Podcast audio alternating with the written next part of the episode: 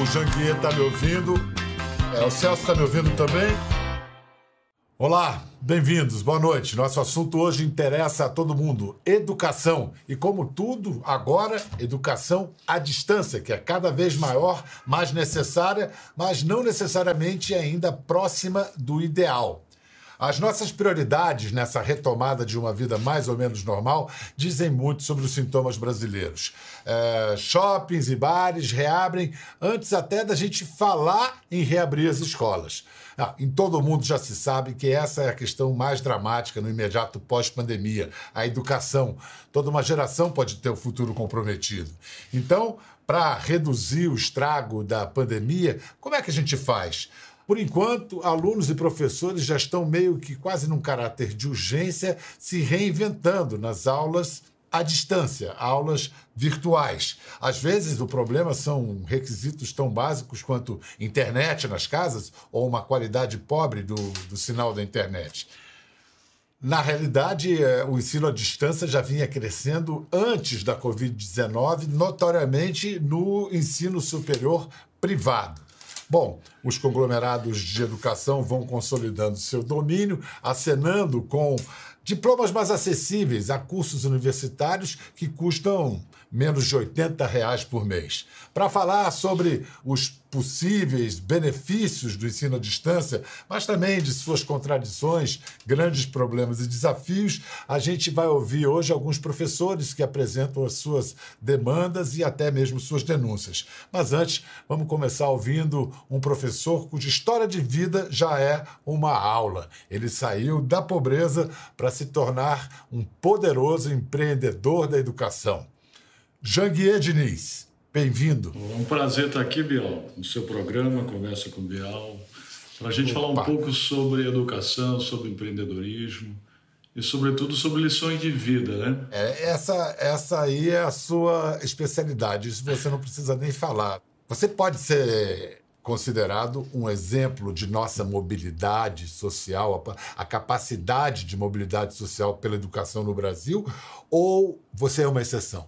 Bom, eu acho que posso dizer que sou uma exceção, né? Porque a maioria das pessoas no Brasil, elas são detentoras de crenças limitantes, né, de padrões negativos. Essas pessoas acham que não podem chegar lá, de que não podem conseguir, de que não são capazes. E eu, apesar de ser de uma família que não tiveram oportunidade de estudar, meus pais não tiveram oportunidade, né? meus pais são semi-analfabetos, eram agricultores. E foi através da educação que eu consegui sonhar, transformar meus sonhos num grande projeto de vida. E eu, aos oito anos de idade, montei meu primeiro empreendimento, que foi uma caixa de engraxate. Eu construí a caixa de engraxate triangular de pinos, botava aqui no ombro e saía na rua engraxando sapato. E não é que eu comecei a ganhar dinheiro, todo sábado eu ia ao matinê e ainda levava dinheiro para casa. Mas o empreendedor, Bial, por si só, ele é, ele é ambicioso, né? Ambição é virtude, né? O que não é, que não é virtude é ganância, né? E aí eu via meus colegas de rua, aqueles meninos de rua, ganhando mais dinheiro que eu, vendendo laranjas de casa em casa. Eles iam na Ceasa, compravam aquelas caixas de laranja mexerica estaria vendendo e estava ganhando mais dinheiro que eu. Foi aí que eu resolvi, com oito anos, vender a caixa de engraxate e comecei a vender laranja de casa em casa. Acho maravilhosa essa vocação de empreendedor que surgiu tão nova, mas uma coisa só para mim não bate na sua história, que é essa ambição de empreendedor, de fazer din-din, ao mesmo tempo escolher a profissão de professor. E, e eu não digo isso com alegria. No Brasil, infelizmente, uh, são idealistas que pouco ligam para dinheiro, repito, infelizmente, que vão para o magistério. É, pois é, isso que eu queria entender. Você achou que você ia ganhar dinheiro sendo professor? A minha história de professor é uma história muito, muito interessante também. Quando eu terminei o primeiro grau, que hoje é ensino fundamental, e lá não tinha segundo grau, que é ensino médio. E aí meu pai queria que eu fosse trabalhar de agricultor. Eu falei não, que eu quero estudar, porque eu já tinha em mente que a única forma de mobilidade social seria através da educação. Me formei em direito é, montei uma empresa de cobrança, a empresa quebrou, foi aí que eu resolvi ser professor. Embora a profissão de professor é uma profissão muito digna, né? Eu fui professor muitos anos, amo ser professor. É, professor é um transformador de vidas, né? É um profissional da esperança. E hoje você é dono do maior grupo educacional do Norte e Nordeste, tido, acho que, como o terceiro maior do país. Essa sua história é de tanto sucesso que hoje você está na lista da Forbes como um dos homens mais ricos do mundo.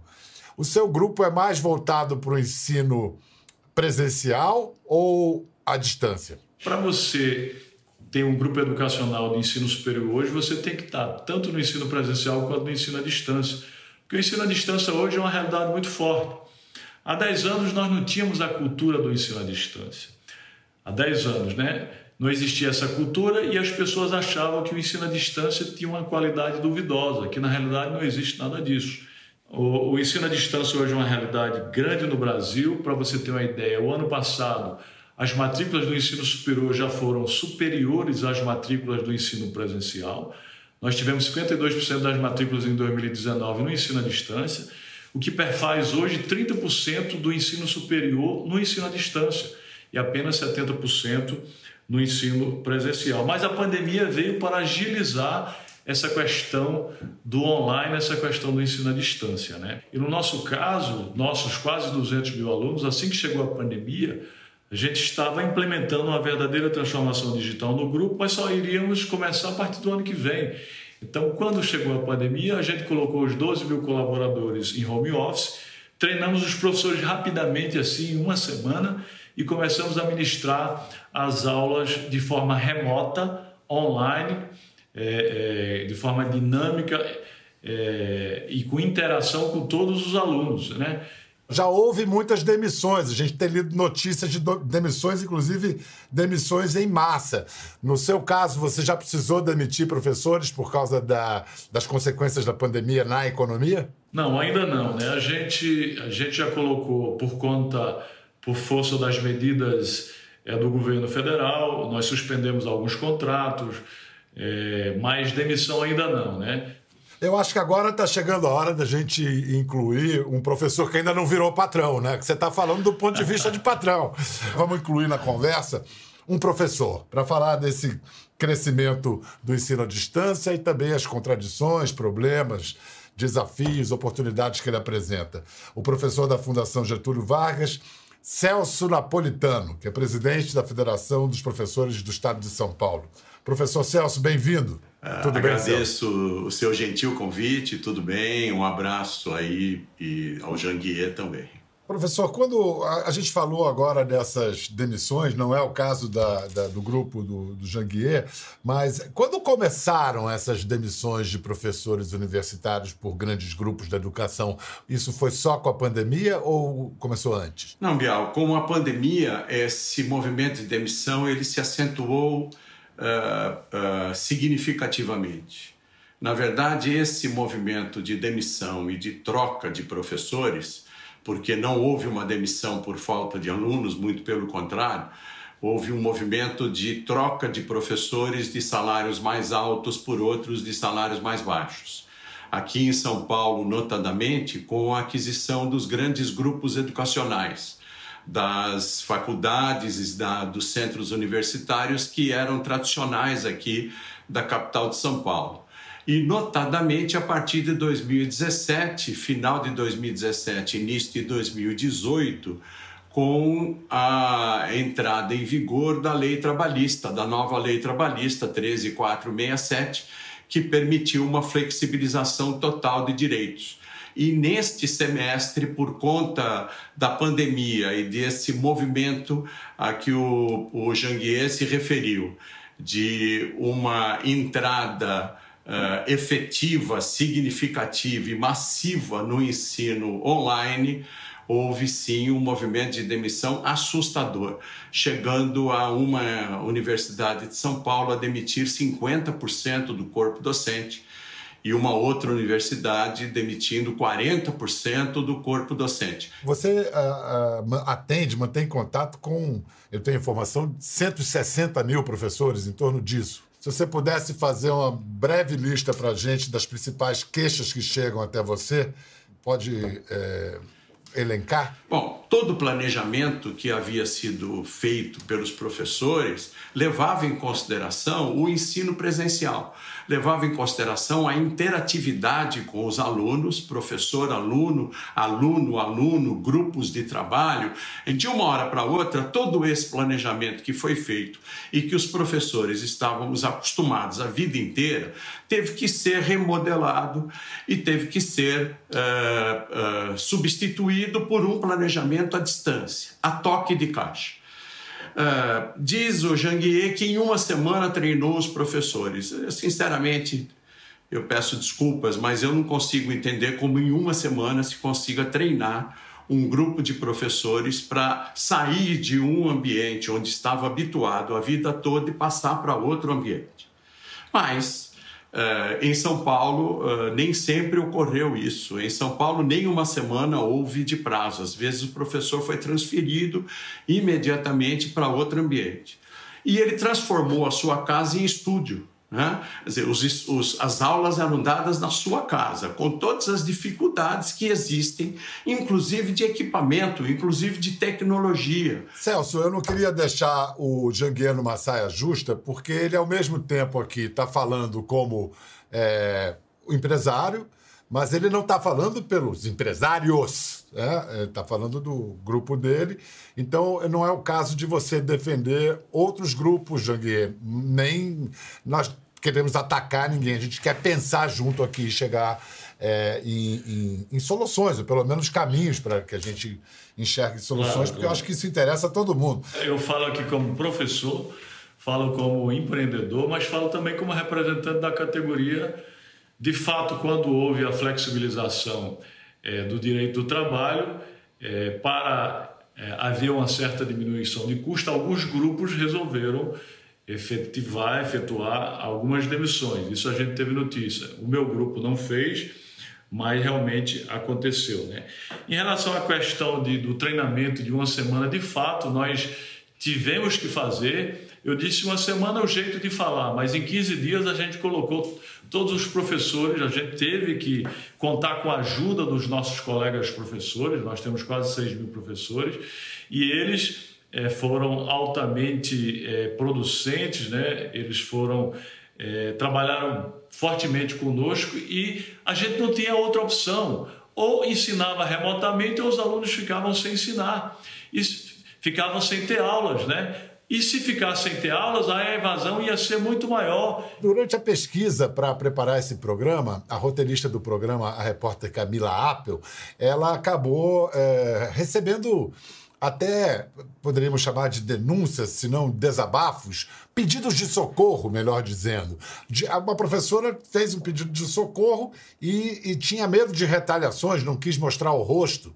Então, a gente acabou encontrando outros professores que não, que quiseram falar, mostrando a cara, e eles apresentam alguns problemas sobre essa realidade que a gente está falando e que eles enfrentam. Vamos assistir e depois a gente repercute e fala a partir do que eles, o que eles apresentarem. Vocês têm que questionar, vocês é, é, precisam saber aonde vocês estão estudando. Será que a gente acha aceitável uma educação sem professores? Então eu tenho certeza que se nada for feito, o ensino superior está afadado ao fracasso. É, a minha experiência lecionando nesses cursos EAD foi algo muito mais próximo de um trabalho em telemarketing do que propriamente um trabalho docente, reflexivo, é, com preocupações didáticas e pedagógicas. Né? Então, eu cheguei a lecionar para 15 mil, 20 mil estudantes no único semestre. Tive colegas que lecionaram para 40 mil estudantes no semestre. E no ensino à distância, na verdade, a gente não faz a menor ideia de quantos alunos nós temos, porque você faz uma web, né, que, é, que fica inclusive gravada, né, poucos alunos participam é, ao vivo né, dessa aula. Eu, na verdade, sempre, nunca tive mais do que dois alunos ao vivo. É, você não cria vínculos, é uma, é uma resposta protocolar, fria. Para você ter ideia, esses cursos EAD, o professor ele tem um certo portfólio ali do lado, onde ele já tem respostas meio que padronizadas, onde ele só replica, faz Ctrl C e Ctrl V. Não tem como você fazer atendimentos direcionados por um número tão grande de alunos. E aí, no meio dessa, dessa pandemia, no, né, em, a, dia 22 de junho, mais precisamente, quando eu fui entrar para dar minha aula remota, né, por volta de 9 horas da manhã, fui surpreendido com um pop-up falando que eu estava, a partir daquele momento, eu não precisava mais prestar nenhum serviço para a instituição. Você é totalmente descartável, você é só realmente um número, né? E o professor, ele tem uma particularidade, ele recebe por aula. Né? Então o sindicato estabeleceu uma regra lá, que para haver essa essa redução de carga horária, então ele precisa fazer uma carta de próprio punho né, aceitando essa situação. O seu coordenador diz assim: olha, Tó, faz esse modelo aqui, você vai colocar que você tinha tantas aulas e que você concorda para redução de tantas aulas. Né? E aí uma vez eu perguntei, falei, então, mas o que acontece se eu, se eu não se eu não escrever essa carta? Ele disse, ah, você vai ser demitido. Então, quer dizer, eu tenho que, a cada semestre eu tenho que analisar eu consigo sobreviver com essa redução?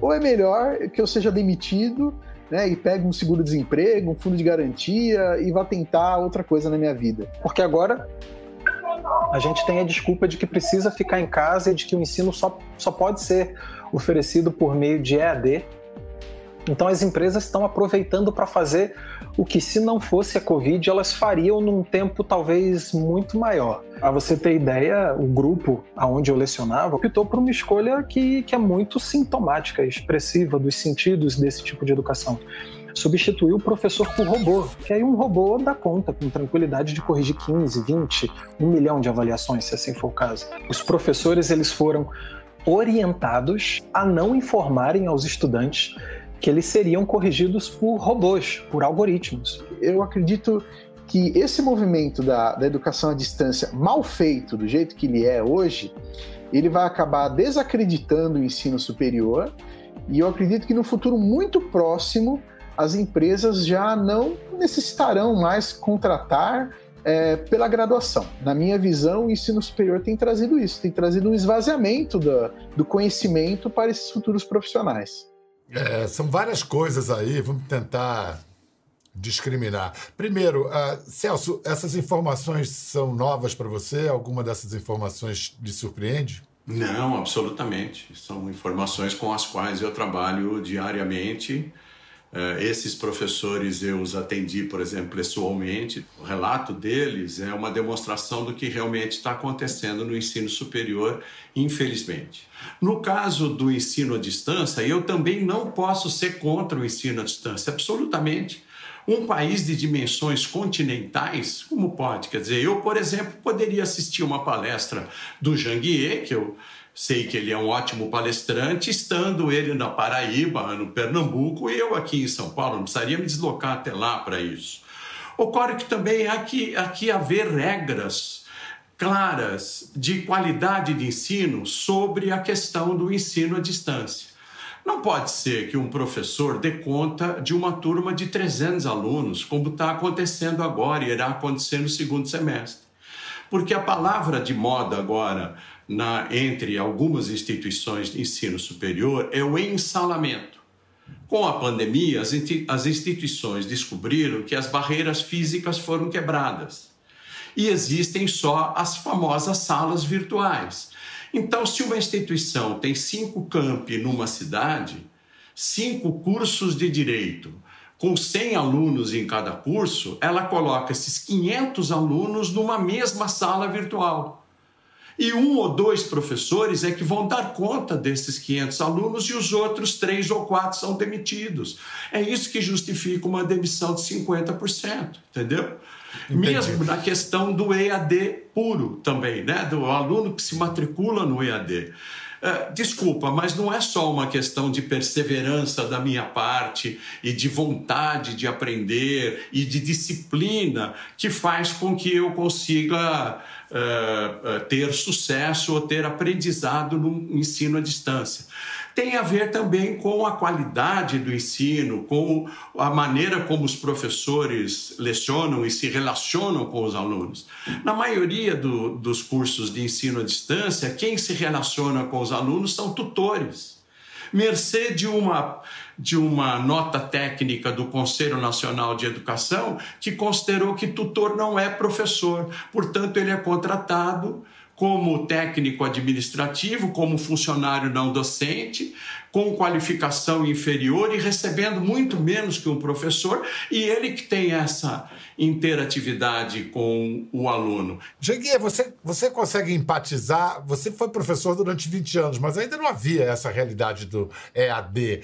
Você consegue empatizar com esses professores? Você se, se vê numa dessas situações? O que, que você reconhece? O que, que você estranha? É, conforme foi dito por alguns professores aí, existem algumas instituições, mas é, não é a regra, né, que realmente extrapolam os limites da razoabilidade, né? Mas eu quero dizer aqui, falando em nome da, da Associação Brasileira das Mantenedoras, que isso não é regra. Mas na realidade a gente não pode é, fugir da importância do ensino à distância no Brasil e no mundo, né? A Espanha, por exemplo, há muito tempo, 70% do ensino já era à distância. Né? O Brasil, em pouco tempo, 50% do ensino superior vai chegar a ser à distância. Eu acho que daqui a dois anos, porque a pandemia veio para acelerar isso. Principalmente porque, enquanto que o ensino presencial, infelizmente, professor Celso, ainda é analógico, né? a gente sabe que, salvo raras exceções, é analógico, os alunos e o ensino à distância hoje já é digital. Eu queria colocar um, um, um, ponto específico. Professores falaram de correção de provas por robôs, mas de provas dissertativas. Não lhe parece um absurdo? Pelo menos enquanto a gente não tiver inteligência artificial capaz de fazer isso. É, eu acho que, que isso é exceção, não é regra, como eu disse. Né? Pode estar acontecendo, mas se estiver é exatamente com a utilização da inteligência artificial. E a gente não pode, não pode é, fugir da realidade da inteligência artificial. Hoje é uma realidade muito forte e já existem é, robôs que na medicina, inclusive no direito, respondem é, é, a exames de forma muito mais acurada, muito mais assertiva e muito mais rápida que os, que os médicos seres humanos. E até na minha área, que eu sou advogado, né, fui juiz, é, o robô responde certas consultas jurídicas com muito mais rapidez e muito mais assertividade e acuracidade que, que é, é, os juristas, por exemplo. Eu não estou aqui defendendo, eu estou dizendo que é uma realidade que a gente não pode fugir dessa realidade. Mas para concluir o raciocínio anterior, eu fico muito preocupado realmente é, é, com o prejuízo que, os, que, que, a classe dos professores estão tendo ou poderão ter, mas que é uma realidade que a gente não pode fugir dela. Agora, claro que os próprios professores têm que procurar adquirir habilidades tecnológicas para entrar nesse mundo, porque o mundo dos alunos é digital e os professores ainda estão analógicos. Para que possam entrar nesse. Ah. Você que tem a expertise, que já tem hum. bastante desenvoltura para transitar do analógico para o digital, para você, qual é o número ideal de alunos que um professor pode ou deve ter no ensino à distância? Ah, o número você diz, a quantidade de alunos. Eu acho que. Veja bem, Bial, eu vou citar aqui um exemplo para você da Universidade de Harvard. Na Universidade de Harvard, um professor presencialmente dá aulas para 500 alunos no anfiteatro Enquanto que aqui dava-se aula presencial para 50, 60 alunos e os alunos ficavam reclamando. Isso era presencial na Universidade de Harvard. Os grandes professores, os grandes mestres chegavam lá no auditório, todo mundo ficava assistindo aulas de que para 500 alunos, para um grande professor. E por que não um professor usando tecnologia digital não pode dar aula para 300 alunos, 200, 300 alunos? Claro que pode.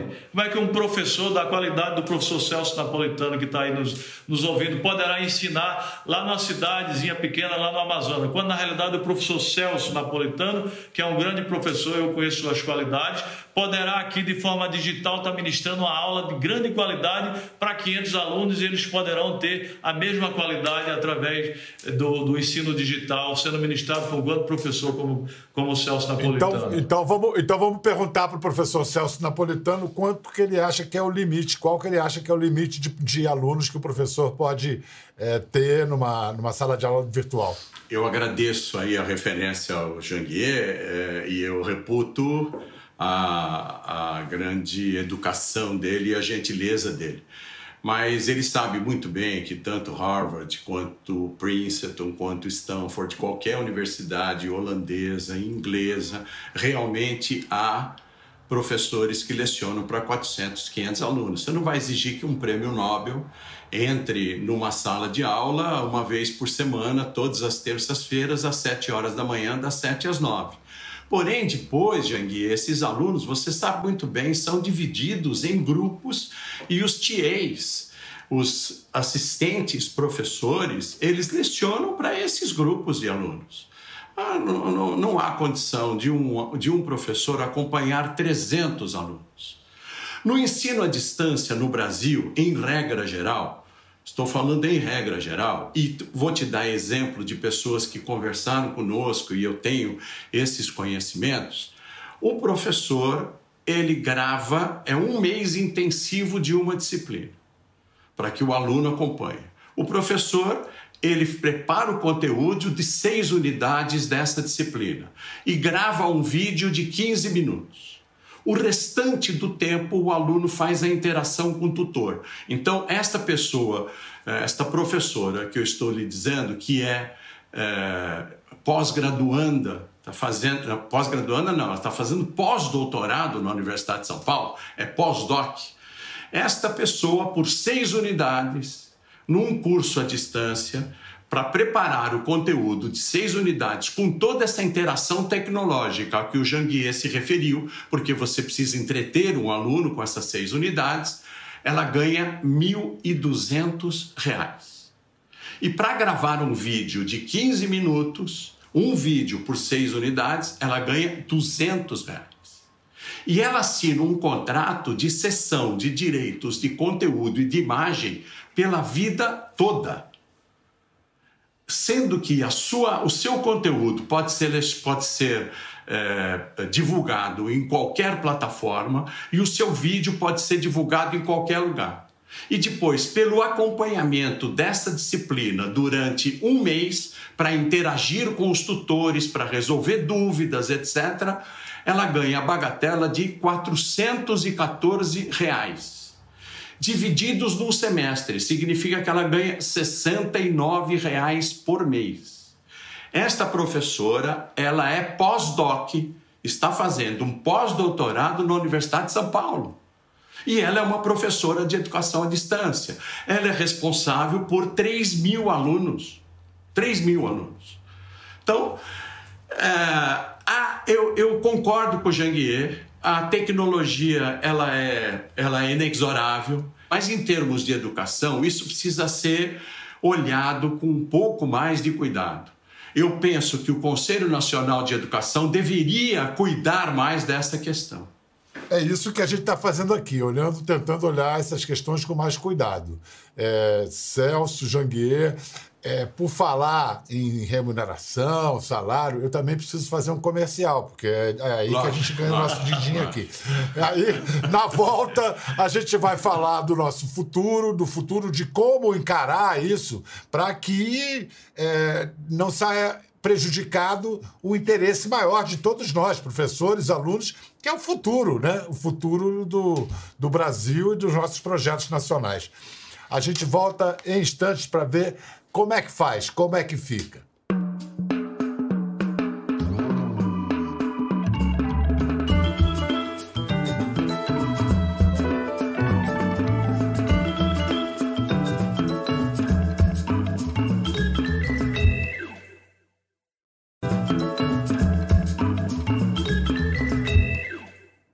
De volta. Nós estamos conversando sobre educação à distância, seus desafios, suas oportunidades, suas contradições, com o professor e empresário da educação Janguier Diniz e com o presidente da Federação dos Professores de São Paulo, Celso Napolitano.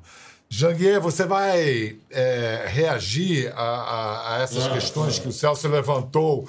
Você vai reagir como empresário ou como professor? Você consegue me, me dar eu, eu, os dois eu, pontos de vista? Você sabe que é o sinal, de uma, o sinal de uma inteligência de primeira grandeza é saber lidar com duas ideias opostas na mente ao mesmo tempo e continuar funcionando. Em primeiro, primeiro, lugar, como empreendedor do, do setor de educação e depois como professor. Eu quero apenas complementar o que Celso disse. Ele confirmou aí realmente em Harvard ou em Stanford ou em outras grandes universidades, grandes professores ensinam para 400, 500 alunos, né? Claro que depois ele tem os assistentes para poder acompanhar os alunos. Mas por que não ter uma, uma aula com o professor Celso, que é um grande professor, Celso Napolitano, para 500 alunos? De, ele ainda não é prêmio Nobel, mas poderá chegar um dia, né? Através do ensino à distância e depois os tutores ficam acompanhando. É isso que acontece no ensino à distância. Em relação ao salário, eu concordo com o professor é, é, Celso, e aí eu falo como professor. De fato, o salário do, do, do, professor no Brasil é um salário muito baixo, a começar pelo salário do ensino médio das escolas públicas. Né? Infelizmente, o professor, que deveria ser a profissão mais valorizada em qualquer país, como ou é em alguns países, não é no Brasil. Hoje, que vícios do velho anormal podem estar sendo trazidos para um suposto novo normal aí com a EAD? Olha, Bial, os educadores, os antigos educadores, o Janguier acho que é da, das últimas, dos últimos grandes educadores antigos, os educadores estão sendo substituídos por empreendedores. Os educadores estão sendo substituídos por investidores, por fundos de investimento que não tem essa preocupação com a educação do Brasil e que não tem essa história de vida do Janguier e esse exemplo para poder proporcionar aos seus alunos.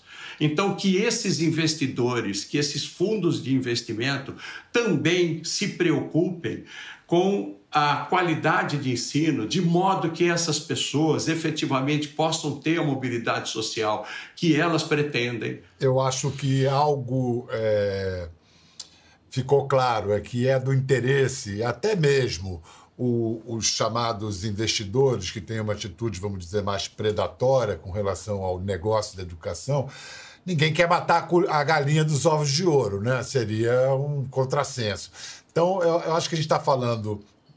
Há várias camadas aí. A gente está falando de uma grande virada cultural, para não dizer uma revolução cultural, com a, o advento da educação à distância, trazendo distorções já que vêm de anteriores e é necessário, e aí eu queria que o Janguier dissesse como a gente pode encaminhar isso, uma mudança de mentalidade, né? Da mentalidade daqueles que são empreendedores, empresários da educação. Ah, os jovens têm que mudar de mentalidade, os empreendedores têm que mudar de mentalidade para que possam é, é, melhorar, em primeiro lugar, a qualidade do ensino, né? Tanto do ensino básico quanto do ensino superior Segundo lugar, melhorar as condições dos atores principais da, da, da educação no Brasil, que são os professores. E isso eu digo de cátedra porque sou professor. Mas eu quero deixar aqui uma mensagem para aquelas pessoas, para aqueles jovens que estão em busca de um lugar ao mundo, né? Eu quero deixar a mensagem aqui dizendo que sonhem sempre, sonhem sempre sonhos grandes, mas não basta sonhar, porque o sonho é apenas o primeiro passo para o sucesso e para a prosperidade. Seja você um aluno, seja você um empreendedor, seja você um professor, sonhe sempre, sonhe sempre sonhos impossíveis, porque só o impossível é digno de ser sonhado. O possível a gente colhe facilmente no solo fértil de cada dia. Muito obrigado, Janguier Diniz, muito obrigado, Celso Napolitano. Eu termino dizendo, já que você falou tanto em sonhar, sonhos possíveis e impossíveis, que o Brasil é, seria bom que o professor não precisasse ser um Quixote, que ele ganhasse, ele teria só o dom, mas não precisa ter o Quixote, o quixotismo. Um abraço, tchau. Tchau, até a próxima.